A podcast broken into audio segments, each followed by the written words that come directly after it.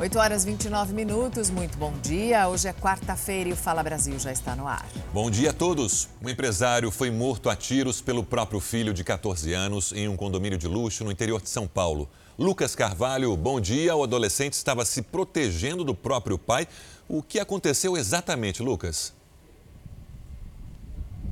Sérgio, bom dia para você também, bom dia para quem acompanha o Fala Brasil. Esse adolescente de 14 anos contou à polícia que atirou contra o pai para defender a mãe, que estava sendo agredida pelo homem. O Fabrício César de Oliveira, de 50 anos, ele foi atingido por pelo menos três disparos. O crime aconteceu nessa casa de luxo em Valinhos, no interior de São Paulo. De acordo com a polícia, o empresário era colecionador de armas e o filho acabou pegando uma das armas do pai para disparar disparar contra ele no momento em que a discussão entre pai e mãe ficou mais acalorada. A polícia apreendeu aqui oito armas, entre elas um fuzil e também uma metralhadora.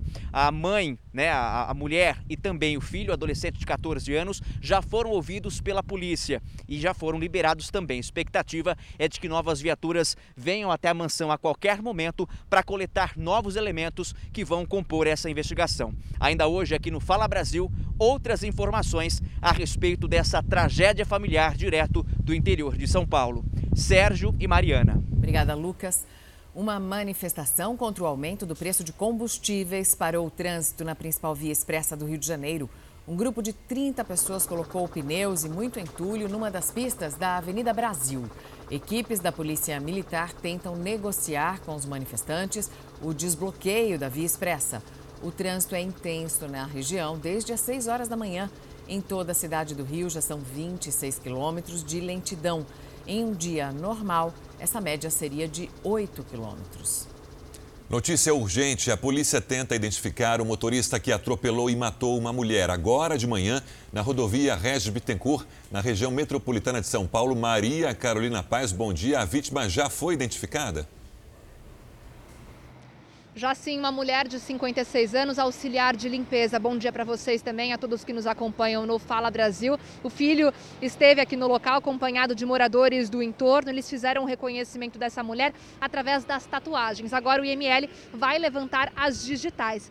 Segundo as informações que foram levantadas, a suspeita é de que ela foi atropelada no momento que saía para trabalhar por volta das 6 horas da manhã. Ela teria tentado atravessar a rodovia Regis Bittencourt na região de Tapsirica da Serra, na Grande São Paulo. O motorista fugiu. A perícia já fez todo o trabalho aqui no local. Agora a divisão de homicídios vai investigar todo este caso, buscar até câmeras de segurança para conseguir identificar esse carro e o motorista que fugiu. Mariana.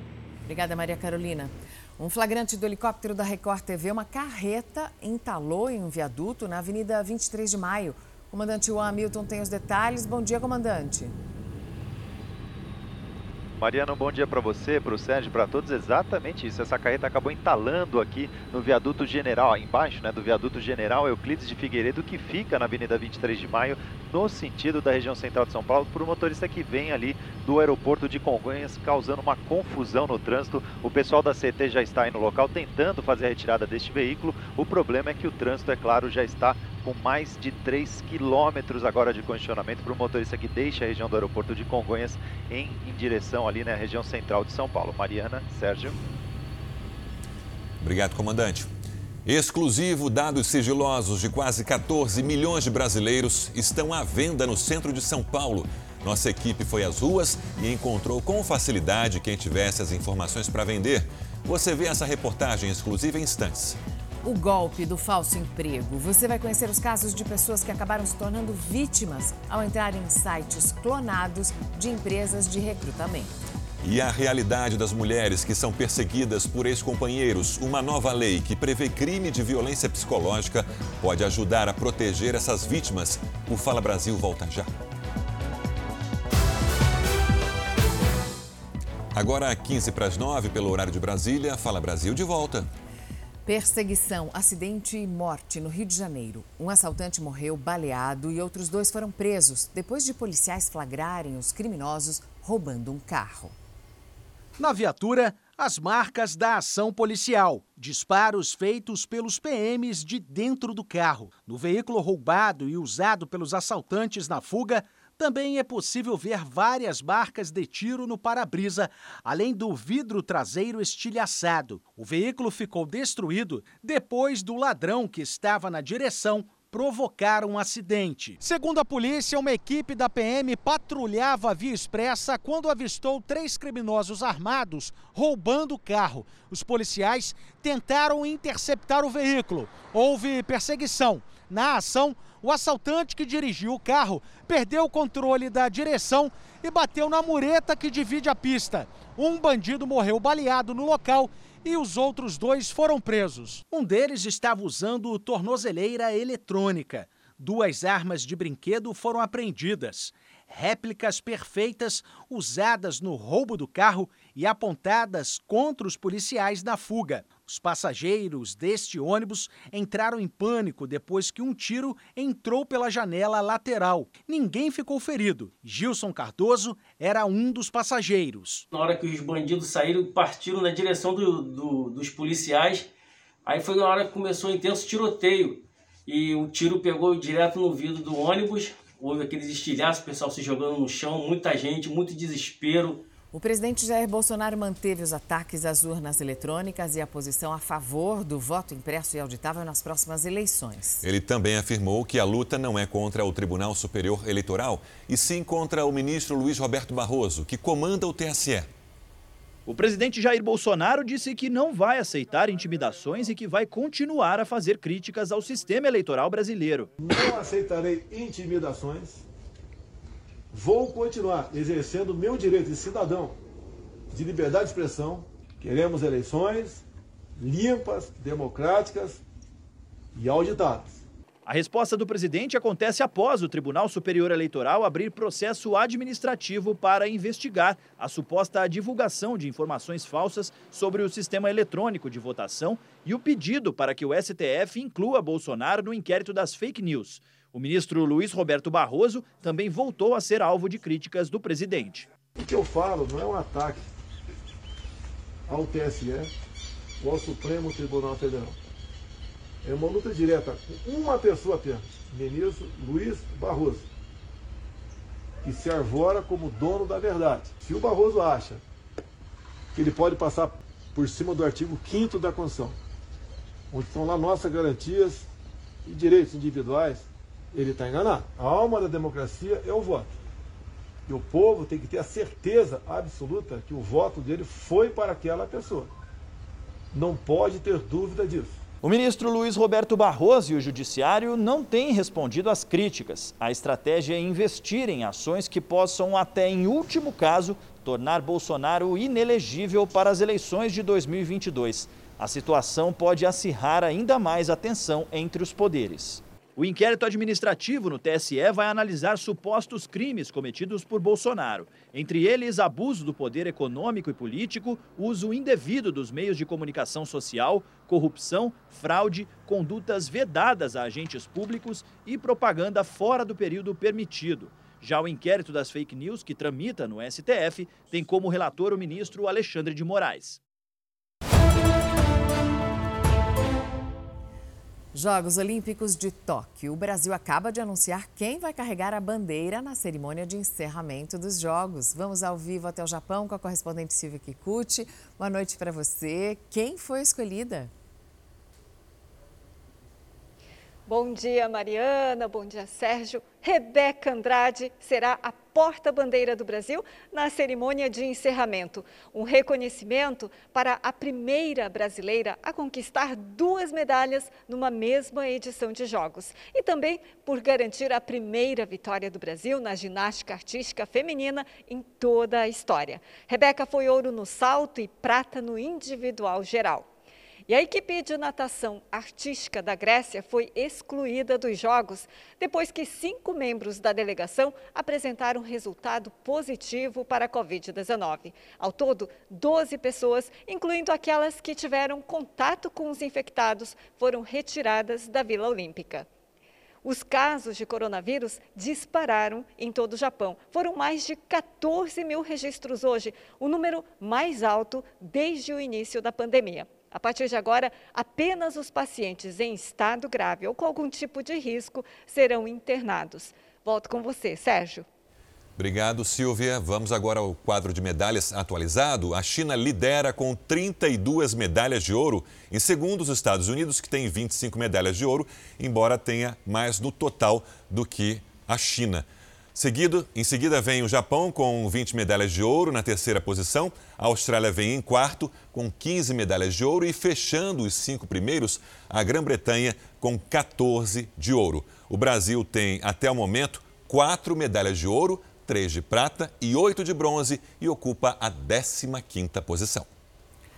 Uma reportagem exclusiva, a venda de dados sigilosos no centro de São Paulo. Nossa equipe pagou 200 reais e conseguiu ter acesso a informações de quase 14 milhões de brasileiros. Você vai ver em instantes.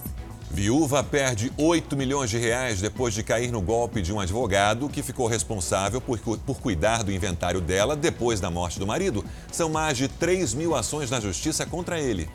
Dez funcionários de um posto de saúde passam mal depois de tomar café. A polícia investiga uma suspeita de envenenamento. Muita gente ficou mais ansiosa na pandemia e pode estar com a síndrome do pensamento acelerado. Daqui a pouco a gente vai mostrar se você está sofrendo disso. O Fala Brasil volta já. Estamos de volta para falar sobre o adolescente de 14 anos que matou o próprio pai em um condomínio de luxo no interior de São Paulo. O jovem disse que agiu em legítima defesa e para proteger a mãe. O empresário que foi morto colecionava armas e no dia anterior ao crime teria ameaçado a esposa e o próprio filho de morte. A casa de alto padrão em Valinhos, com vários carros de luxo na garagem, foi o local de um crime. Fabrício César de Oliveira, de 50 anos, que trabalhava no ramo do comércio exterior, foi morto com três tiros pelo filho, de 14 anos. Em conversa com os policiais, o adolescente disse que atirou no pai para defender a mãe que estava sendo agredida pelo homem. Ele teria relatado ainda que os episódios de violência doméstica eram frequentes. O pai falecido falou para o filho que era para retirar a roupa, que ele ia dar uma surra nele com uma barra de ferro, que ele poderia ficar até aleijado, inclusive, com essa surra. E o filho, já com o temor disso daí, ele foi, encontrou uma arma, que era bastante comum as armas espalhadas pela residência, encontrou uma arma e começou a desferir tiros contra, contra a vítima. No dia anterior, ele havia ameaçado os dois, colocado os dois de joelhos no chão, é, apontado a arma para a cabeça, enfiado a arma na boca de uma da, das vítimas e dizendo que ia matá-los. Além da pistola usada pelo jovem, dentro da casa foram encontradas outras sete armas, incluindo um fuzil e uma metralhadora. Tudo foi apreendido pela polícia para verificar a procedência e o registro. A família da mãe do adolescente, que veio de Minas Gerais, chegou nervosa à delegacia de Valinhos e ninguém quis gravar entrevista conversaram com o advogado da família e aguardaram a saída do adolescente e da mulher que estavam prestando depoimento. Depois de algum tempo, mãe e filho saíram no carro do advogado. Ele nos disse que fez isso para se defender e para defender a mãe. Segundo ele, ele acreditava que a mãe iria morrer, que o pai iria matar a mãe. Então ele agiu, agiu inicialmente é, em legítima defesa. Novidades no caso do médico que foi morto depois de um assalto no litoral de São Paulo no último fim de semana. A moto que foi usada no dia do crime foi encontrada pela Polícia Militar depois de uma denúncia anônima. O veículo estava abandonado em uma área de mata no Guarujá. A família do infectologista Rodolfo Castro reconheceu a motocicleta na delegacia. O adolescente de 17 anos e o comparsa que pilotava a moto continuam foragidos. Com choro diante dos senadores e depoimento confuso, o reverendo Hamilton Gomes de Paula não conseguiu esclarecer sua atuação como intermediário na compra de vacinas. O reverendo Hamilton Gomes de Paula não conseguiu explicar como teve acesso facilitado ao Ministério da Saúde. Disse que passou a intermediar a compra de vacinas depois de conhecer Luiz Paulo Dominguete e Cristiano Carvalho. Ambos se apresentaram como representantes da Davat Medical Supply. A empresa, com sede nos Estados Unidos, teria milhões de doses de vacinas disponíveis para vender ao Brasil. Diante da oferta, o reverendo Hamilton mandou um e-mail ao Ministério da Saúde pedindo uma reunião com o comando da pasta. A mensagem foi enviada ao meio-dia e meia. Poucas horas depois, às quatro e meia da tarde, houve uma reunião. Apesar da rapidez para a negociação, o reverendo Hamilton disse que não teve ajuda de ninguém do governo. Novo senador, eu não conheço ninguém no governo federal. O reverendo chegou a mandar para o Ministério da Saúde uma proposta de 11 dólares por vacina, um dólar acima do que havia sido oferecido pela Davat inicialmente. O valor coincide com o depoimento do cabo Dominguete, que diz que o então diretor de logística do Ministério, Roberto Dias, havia pedido propina de um dólar por dose. Hamilton disse que entrou na intermediação da compra de vacinas em troca de uma doação para a ONG dele, mas não detalhou o valor. Em mensagens trocadas entre ele e o cabo Dominguete, o reverendo fez menções aos nomes do presidente Jair Bolsonaro e da primeira-dama Michele, ao ser questionado, negou que tivesse contato com ambos. Isso aí foi uma bravata. Ao longo do depoimento, o reverendo chorou ao dizer que, ao tentar intermediar a venda de vacinas, queria apenas facilitar a chegada de imunizantes ao país. E afirmou que a ONG dele foi usada de forma criminosa. Entendemos que fomos usados de maneira dilosa para fins espúrios e, e, e que desconhecemos. E eu queria vacina para o Brasil.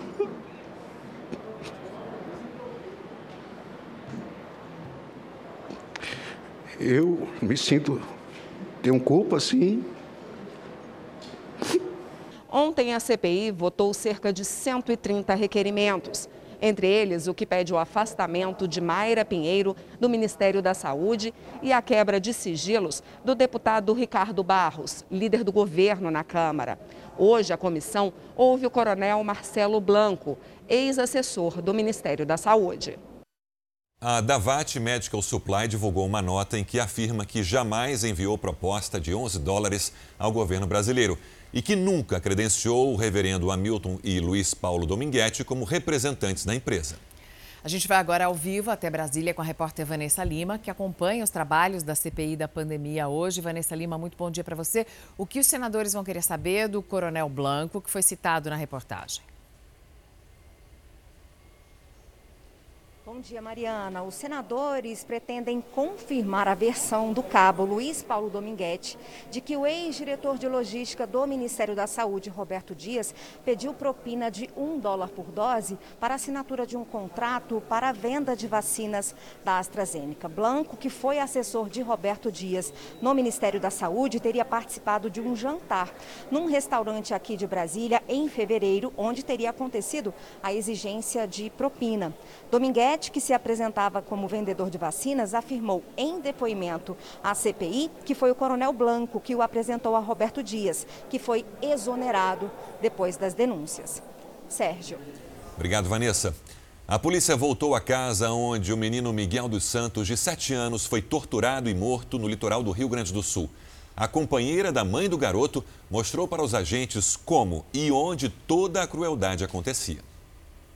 Na noite que foi presa, Bruna Porto da Rosa voltou à casa onde vivia com a namorada Yasmin Vaz dos Santos e o enteado Miguel dos Santos. No local, ela mostrou onde as duas mantinham a criança. E o poço ali era onde o Miguel ficava. Isso, ali era onde ele, ele deixava ele sentado, e depois ele abria, ele entrava, ou às vezes quando ela estava irritada com ele, ela trancava a porta e deixava ele ali. Bruna também deu detalhes da última sessão de espancamento contra o menino. Yasmin teria empurrado a criança contra a caixa de cerâmica do vaso sanitário. Mas a agressão não parou por aí. Isso aqui? Pois é. Isso aqui foi uma cabeçada. A mulher contou à polícia que Miguel tinha apenas um cobertor para se proteger nos dias frios. E aquele cobertor que tinha no chão era dele? Era dele que ele dormia tanto na cama, no guarda-roupa, só que não, porque normalmente estava no dia quando ela deixava ele aqui. Bruna também revelou que o armário usado para prender o menino foi desmontado na noite que Yasmin esteve na delegacia para relatar o falso desaparecimento do filho. No dia 8 de junho, a avó de Miguel entrou com um pedido pela guarda do neto. Yasmin foi comunicada pela justiça e concordou em entregar o filho, mas demorou a enviar os documentos solicitados pela Defensoria Pública. Somente no final do mês de julho é que o pedido foi aceito, mas já era tarde demais. Vizinhos do casal já prestaram depoimento. A participação de uma terceira pessoa segue sendo investigada. Até o momento, o homem citado por Bruna em uma das conversas com o Yasmin ainda não foi identificado. Também são feitas buscas por câmeras de monitoramento que devem confirmar se Yasmin jogou o corpo no local dito à polícia. A Prefeitura de São Paulo liberou dinheiro para a compra de fuzis que serão usados pela Guarda Civil Metropolitana. Bruno Piscinato, bom dia. Fuzis, e de quanto é esse valor? Bom dia, Sérgio. Pois é, serão 400 mil reais destinados para a compra de 10 fuzis, armamento pesado que hoje em dia só é utilizado por batalhões especializados da Polícia Militar. Além dos 10 fuzis, serão comprados também 25 carabinas, armas de um calibre um pouco menor, mas isso tem causado uma grande polêmica, porque especialistas acreditam que esse tipo de armamento é apenas para ser utilizado em confronto, o que fugiria da função comunitária da Guarda Municipal. Vale a pena a gente lembrar que apenas 19 capitais do país, a Guarda Municipal pode é, andar armada. A Prefeitura de São Paulo e o Instituto Butantan confirmaram mais 28 casos da variante Delta na capital paulista. Vamos ao vivo com Paula Viana. Paula, bom dia. Já são quantos casos no total em São Paulo? Oi, Sérgio, bom dia para você, bom dia para todo mundo. Até agora são 50 novos diagnósticos. A Prefeitura já reforçou os cuidados que a população deve ter e anunciou também um novo calendário de vacinação. Hoje é a vez de quem tem 27 anos. Aqui na UBS de Indianópolis, olha só, o movimento é bem grande, a fila enorme e chega até a dar volta no quarteirão. Além disso, amanhã tem a vacinação para quem tem 26 anos, na sexta-feira, 25 anos e no sábado tem o mutirão da segunda dose. A Prefeitura de São Paulo informou também que 445 pessoas assinaram um termo de recusa da vacina por conta da marca do imunizante. Essas pessoas vão para o fim da fila de vacinação, ou seja, elas só vão poder receber uma dose depois que todos os grupos forem contemplados na campanha de vacinação contra a Covid-19. Mistério em torno das mortes da secretária de Educação da cidade de Gravataí, no Rio Grande do Sul, e do marido dela. Os dois foram encontrados em Gramado, na Serra Gaúcha. Vamos falar com Tiago Zaredini. Bom dia para você, Tiago. A polícia não encontrou sinais de violência nos corpos?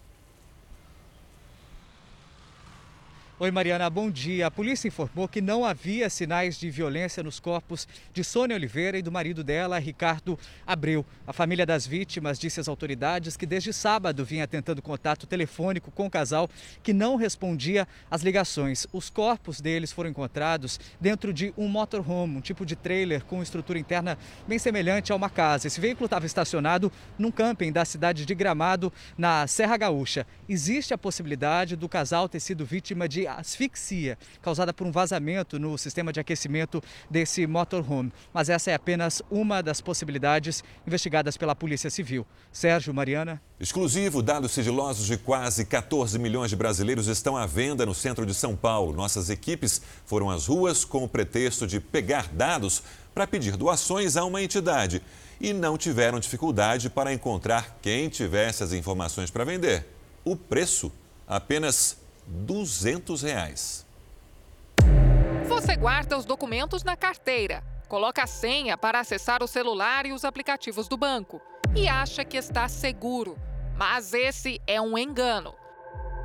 Disfarçados de pessoas interessadas na compra de dados, os repórteres do Núcleo de Jornalismo Investigativo da Record TV saíram às ruas do centro de São Paulo e conseguiram comprar quase 14 milhões de dados pessoais de moradores. Não tem como escapar. Qualquer pessoa pode estar nessa lista. Em uma das ruas, o repórter encontra um vendedor ambulante. O homem diz que conhece quem vende esse tipo de informação e o leva até uma banca de revistas. Sabe aqueles vazamentos de dados que teve aí, de milhares de pessoas? O vendedor da banca mostra um CD onde os dados estão armazenados. É uma planilha com detalhes sobre a vida de muita gente. Como é que funciona isso aqui? Isso aqui é o CPF da pessoa, o número do CPF. E o que mais vem? E o nome da pessoa, o endereço. Vem telefone também? Não, o telefone é esse daqui, ó. Ele ainda ensina como fazer a busca. Tu bota no computador é, e procura o que tu vai querer. Você é, tem o nome da pessoa, tudo. O repórter paga 200 reais pelas planilhas. A lista tinha informações antigas, de 2014. Dias depois, o repórter volta à mesma banca em busca de números atualizados. Na sexta-feira eu vim aqui, comprei esses dois CDs com o senhor. Só que os dados são antigos. Não tem mais desse, oh. desse ano, não tem. Mas em outro ponto do centro de São Paulo, outro repórter encontra CDs com dados novos. O vendedor pede mil reais, mas acaba fazendo por 200. Aí isso aí já. Mas aí vocês entregam como? Tipo, num e-mail, no pendrive? E esses aqui são de quando? 2019, 2020. Muitas vezes, quando vamos até uma farmácia ou uma loja de roupas, por exemplo, os vendedores pedem nossos dados pessoais e nós passamos nome completo, RG, CPF, endereço. Todas essas informações deveriam estar protegidas, mas os criminosos encontraram formas de ter acesso a elas. Pode ser por meio de invasões cibernéticas ou de falhas no sistema de segurança das empresas. Nossas vidas, que deveriam ser privadas, têm se tornado públicas e nossos dados estão à venda nas ruas. Eles, os criminosos podem fazer cadastros, compras e abrir contas em nome da vítima. Por isso, são informações preciosas e que custam caro.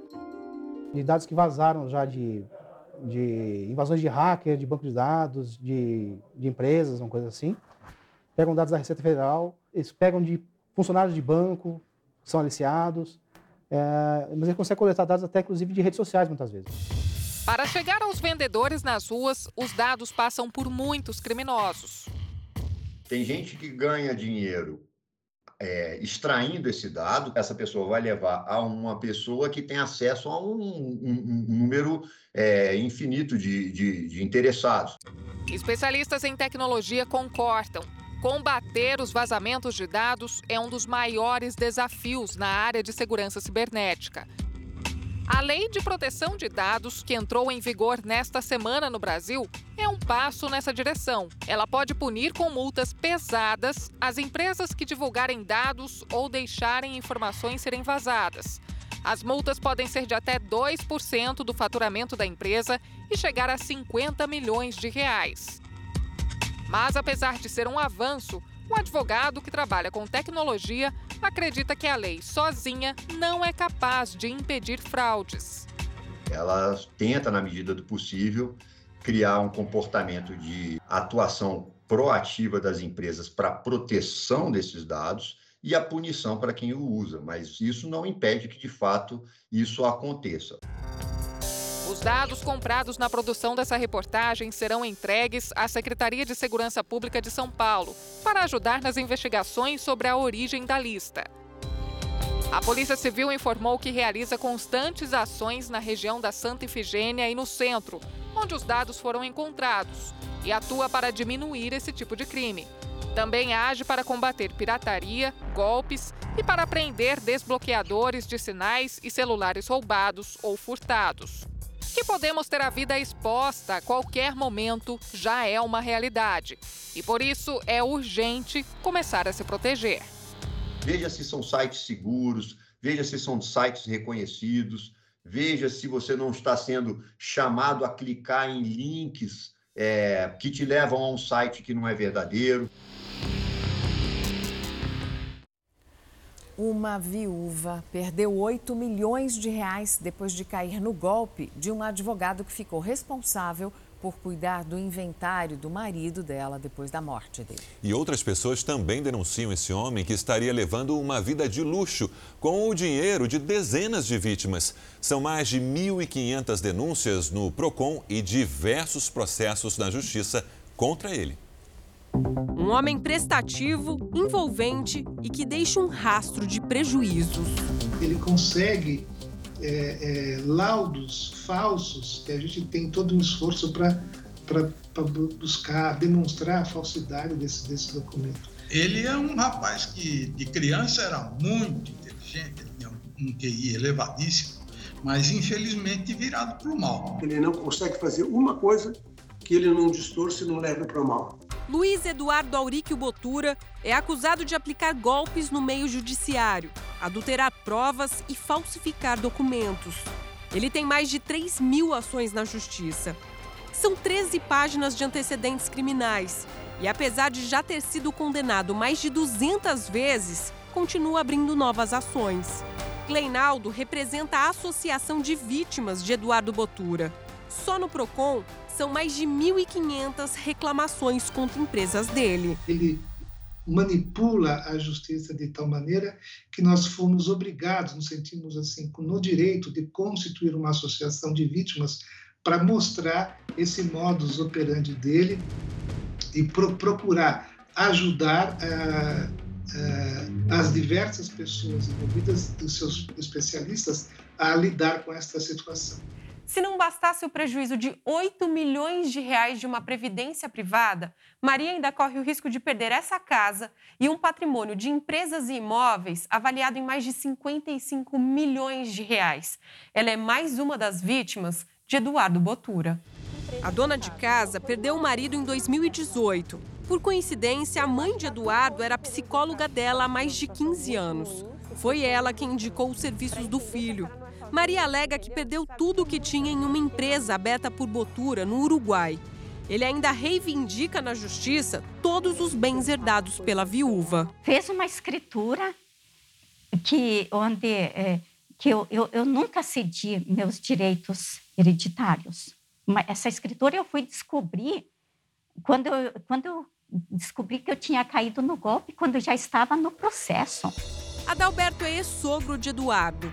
Desde a separação da filha em 2006, ele já gastou mais de um milhão de reais com advogados para se livrar de armadilhas judiciais pregadas por Botura. Aparece um processo contra mim na Bahia e a gente fica atrás, porque tem que ficar se defendendo de coisas que, que não diz respeito, né? a gente se sente inseguro com ele assunto. Até o próprio tio de Eduardo está na lista das vítimas. Uma nota promissória de 100 mil dólares foi feita em nome dele também no Uruguai. Ele corre o risco de perder a herança que teria direito de receber pelo falecimento do pai. Um dos mais mal falados, que deveria ser um grande profissional, é um dos mais mal falados fraudadores da, da, na nossa justiça. Realmente, até eu que sou parente, é difícil de acreditar. Nossa equipe tentou falar com Eduardo Botura e não obteve sucesso.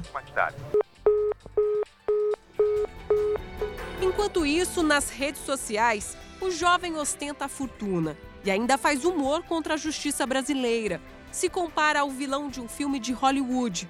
Escreve: Me peguem se forem capazes, ou eu que vou pegar vocês. E o mais assustador nessa história é que esse homem continua atuando como advogado aqui no Brasil. É impressionante. Com o aumento do desemprego, as pessoas se agarram a qualquer chance de conseguir uma vaga e acabam caindo em golpes. Você vai ver agora o caso de trabalhadores que se tornaram vítimas ao entrar em sites clonados de empresas de recrutamento. Há quase quatro meses desempregada, Ângela encontrou em um site na internet uma oferta de trabalho que parecia ser muito boa. O horário, o salário, né? E a ajuda de custo, que era a quilometragem rodada, né? Isso me interessou bastante. Na descrição da vaga, a empresa diz que está em busca de um motorista para fazer parte do time. A proposta seria para trabalhar em São Bernardo do Campo, no ABC Paulista. Ângela cadastrou o currículo no site e logo recebeu mensagens de supostos funcionários da empresa de transporte. A Verônica era a pessoa que me ligou do RH. Essa pessoa me ligou falando meus dados foram aprovados, né? É, para começar na segunda-feira, trabalhar, e que ia entrar o, o representante da empresa, né? Para falar comigo. Passou uma hora, o Tiago ligou para mim. O Tiago ligou e falou, ó, sou do, da empresa TR Transportes, já vou mandar o contrato para você assinar. Para dar continuidade ao processo de contratação, Ângela teria que pagar para instalar no veículo um rastreador da empresa. Você coloca o rastreador, vai ser descontado três vezes na sua folha de pagamento. Só que a primeira você precisa pagar. Mesmo desconfiada, Ângela acabou transferindo 430 reais para pagar o tal rastreador. Ainda recebeu essa ordem de pagamento como garantia, mas já era tarde. Desapareceram como fosse um fantasma, nem existia. Esse comerciante que prefere não ser identificado também recebeu uma proposta de emprego irrecusável depois que se cadastrou numa plataforma digital. 250 reais por cada viagem e a gente podia fazer, dependendo da nossa, da nossa, da nossa rota, podia fazer até 5 ou 6 viagens por dia. Eu falei, nossa, 5 ou 6 viagens por dia por 250, na faixa de mil a 1.500 reais por dia, entendeu? Então eu falei, opa, tá tranquilo, dá, dá, dá muito bem. Dá pra botar gasolina, dá pra pagar um ajudante e, e, e, e como se diz, meter mão na obra, né? Depois de trocar mensagens no celular com os golpistas, a vítima, além de passar todos os dados, também fez um pagamento de 625 reais para a compra do tal rastreador. Aí eu parei, pensei um pouquinho assim, falei, não, isso aí é golpe. Aí foi quando eu caí, caí na minha, caí em si, que falei, puxa, depositei 50%, eles queriam o restante dos 50%, e aí a e aí comeu 100% do, do, do dia do rastreador, que era 1.200 e pouco, 1.300 e pouco, se eu não me engano. Liguei pra eles, falei que era um golpe, eles desligaram, não atendem mais o telefone, não liga mais. Nós tentamos falar com os golpistas, mas ninguém atendeu a ligação. Sua chamada está sendo encaminhada para a caixa postal e estará sujeita à cobrança após o sinal. Entre janeiro e julho deste ano, foram detectados mais de 409 mil acessos e compartilhamentos de falsas vagas de emprego em todo o país. Os criminosos costumam fazer ofertas atraentes, conquistam a confiança e depois roubam os dados bancários e pessoais das vítimas. Essa advogada especialista em direito do consumidor diz que é importante reunir provas contra os golpistas, como os prints das mensagens, por exemplo, e em seguida registrar um boletim de ocorrência. Vá até o PROCON, vá numa delegacia e vá até as últimas consequências jurídicas. Ela também orienta quem procura emprego na internet deve tomar muito cuidado. Ligue, peça outros números, vá atrás, olhe na, no, no, na internet quais são os, os, outros contatos, endereço, se municie de informações, se proteja, se proteja. E se você tem uma denúncia ou uma sugestão de reportagem, mande para o nosso WhatsApp. O número é 11 99779 7777. Você também pode participar pelas redes sociais usando a hashtag Fala Brasil. Uma ação da polícia que terminou com a morte de um jovem na Grande Belo Horizonte foi alvo de um protesto. Os policiais afirmam que o rapaz reagiu à abordagem. Para a família, ele foi confundido com outra pessoa. Com faixas e cartazes, parentes e amigos pediram justiça na apuração da morte de Jefferson Santos. Era um menino que participou do grupo de oração, era um menino que trabalhava na versão da polícia, o jovem de 20 anos seria integrante de uma quadrilha e, no momento da abordagem, estaria com o vizinho Bruno Soares, que tinha mandados de prisão em aberto por furto e homicídio no Espírito Santo, onde também era suspeito de tentar matar policiais. Os dois rapazes foram baleados. Mediante a, a agressão né, de forma é, injusta contra a vida dos militares, tiveram que também fazerem uso aí de, de disparos de armas de fogo para cessar essa agressão. Sendo aí nessa ação os dois autores foram, foram atingidos e socorridos né, ainda com vida, mas entraram em óbito aí na, na unidade hospitalar. Na versão da família, Jefferson foi morto por engano quando abria o portão. Ele não tinha antecedentes criminais e nunca havia sido preso. Eu não sei se eles deram o um tiro porque eles pensaram que era outra pessoa ou se foi realmente por queima de arquivo, por estar na frente na hora, mas os vizinhos falaram que ele deu o tiro nele primeiro e colocou ele para dentro da casa, dentro do portão, para falar que ele estava na ação criminosa. A Corregedoria da Polícia Militar investiga o caso. Os seis PMs que participaram da operação seguem trabalhando normalmente. A perícia, que deve ficar pronta em 30 dias, será fundamental para esclarecer como e por que o jovem perdeu a vida na porta de casa. E atenção, porque os trens estão parados agora cedo no Rio de Janeiro por causa de um tiroteio. A gente vai para lá ao vivo falar com o repórter Diogo Menezes, que tem os detalhes. Diogo, bom dia para você. Caiu a comunicação com o Diogo, você vê, ó, você vê que o Diogo não consegue nos escutar, mas daqui a pouco ele volta com todas as informações sobre o, a paralisação no transporte público. Os trens estão parados no Rio de Janeiro por causa de um tiroteio que aconteceu agora cedo. Enquanto isso, a gente fala sobre problemas com trens na Europa. Três pessoas morreram e mais de 40 ficaram feridas num acidente de trem hoje de madrugada na República Tcheca. Tudo aconteceu quando um trem que ia de Munique, na Alemanha, para Praga, não respeitou a sinalização e bateu em outro. Quatro pessoas tiveram ferimentos graves e precisaram ser levadas de helicóptero para o hospital. O secretário de Saúde da Bahia, Fábio Vilas Boas, pediu exoneração do cargo. Ele se envolveu em uma polêmica, se irritou depois que teve a reserva de um restaurante cancelado e xingou a dona do estabelecimento. E essa não foi a primeira vez que o agora ex-secretário se envolveu nesse tipo de confusão. No início da noite, o secretário Fábio Vilas Boas postou na conta dele nas redes sociais que pediu exoneração do cargo e o governador aceitou.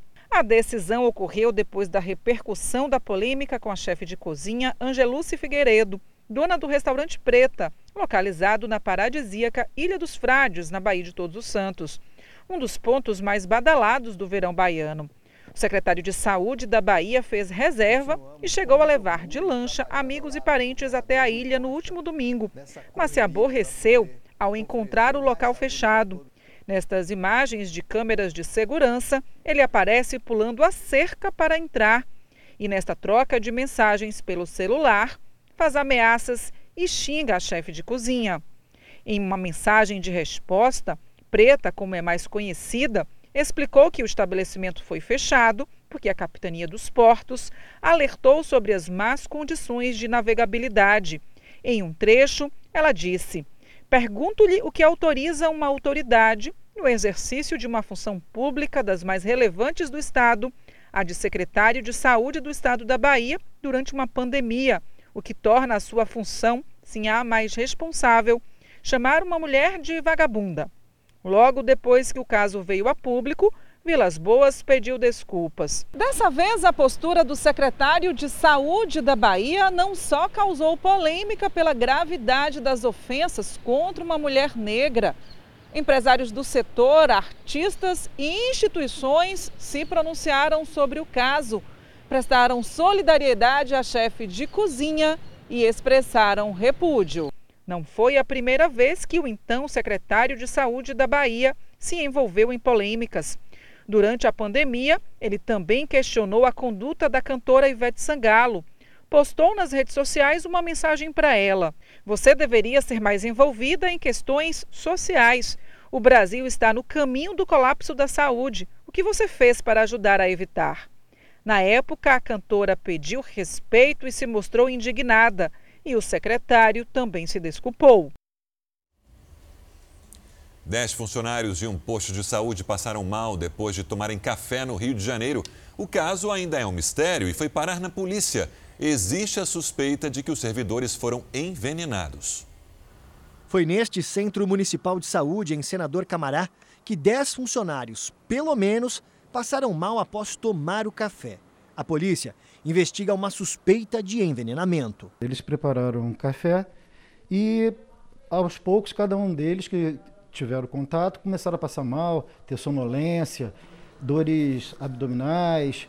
E cada um deles deu encaminhamento a um atendimento em algum hospital, clínicas, e fizeram exames, exames de sangue, porém não específicos, para saber se existia alguma substância, alguma coisa nesse café e apenas uma que foi feita de maneira específica. A polícia aguarda esse exame específico realizado por uma das vítimas que pode ou não indicar se houve envenenamento. Além disso, funcionários da unidade de saúde e as outras pessoas que passaram mal ao tomarem o café são aguardadas para serem ouvidas nos próximos dias. Esses detalhes são extremamente importantes para as investigações, já que não foi possível encaminhar a bebida para uma perícia técnica. Eles já tinham se desfeito desse café, porque todos passaram mal, inclusive já tinham feito outro café, limpado a, a, a garrafa, então não houve nenhuma possibilidade desse líquido ser periciado, apenas apreendemos o café que ficou lá, é, sobra do pó de café, para verificar se existia alguma substância no local.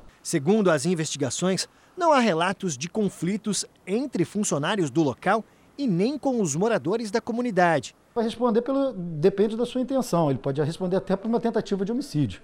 Mas isso daí nós temos que primeiro descobrir o, quem foi e qual seria essa razão. No local, inclusive, é, havia acesso a pessoas externas e não há filmagem, o que também traz uma certa dificuldade para ver se havia alguma movimentação suspeita. Sabe aquela sensação de que a sua cabeça não para um minuto e de que está sempre faltando alguma coisa a fazer? Se isso está prejudicando a sua capacidade de tomar decisões e até de falar, você pode ter a síndrome do pensamento acelerado. Um bombardeio diário. Notícias, mensagens, redes sociais, grupos profissionais, de família, amigos, ufa! O que fazer com esse excesso de informações? Nosso dia a dia que requer toda hora que a gente esteja pensando, muitas atividades, é, o tempo todo pensando, pensando, pensando e não para um segundo para uma meditação, para relaxar. A Flávia também faz mil coisas ao mesmo tempo, mas é à noite que os excessos de pensamentos mais aparecem. Aí, às vezes, assim, eu fico pensando: ai meu Deus, será que eu registrei tudo que eu tenho que fazer amanhã? Será que tá tudo certo? Será que eu anotei tudo? Né? É, aí, às vezes, me vem uma ideia, eu não consigo dormir enquanto eu não pegar meu celular e mandar uma mensagem para mim mesma. A síndrome do pensamento acelerado atinge cerca de 80% da população do Brasil. Muita gente sofre com os sintomas sem saber que está com o problema. A síndrome está relacionada aos quadros de transtornos de ansiedade.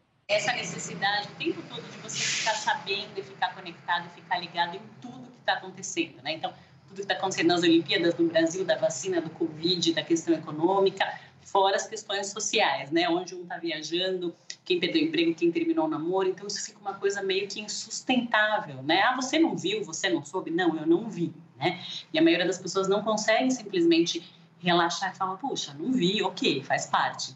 Os sintomas de quem sofre com essa síndrome são dificuldade de atenção e concentração, falta de memória, cansaço, irritabilidade, alteração de sono e apetite, sofrimento por antecipação, mudança de humor repentina e dores como de cabeça e nos músculos.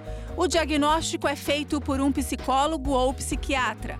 Uma dica é tentar consumir os conteúdos que realmente importam e são necessários. Basicamente, é uma ansiedade focada com essa questão de atenção, de dar conta de todo, toda essa informação aí que a gente não dá conta. O Leonardo diz que durante a pandemia aumentou a sua ansiedade e sentiu que precisava de ajuda.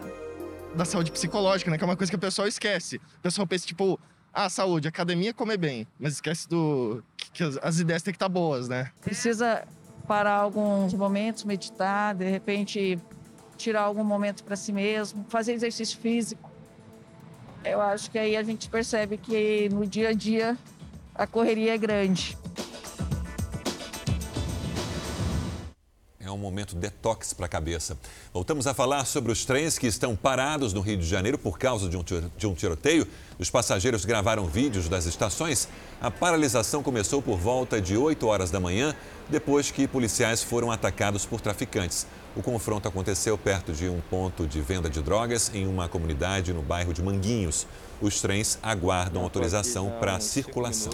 Fala Brasil termina aqui. Um bom dia para você. Fique agora com Hoje em Dia. César Filho, bom dia. Muito bom dia. Tartaruga é ótimo, Sérgio.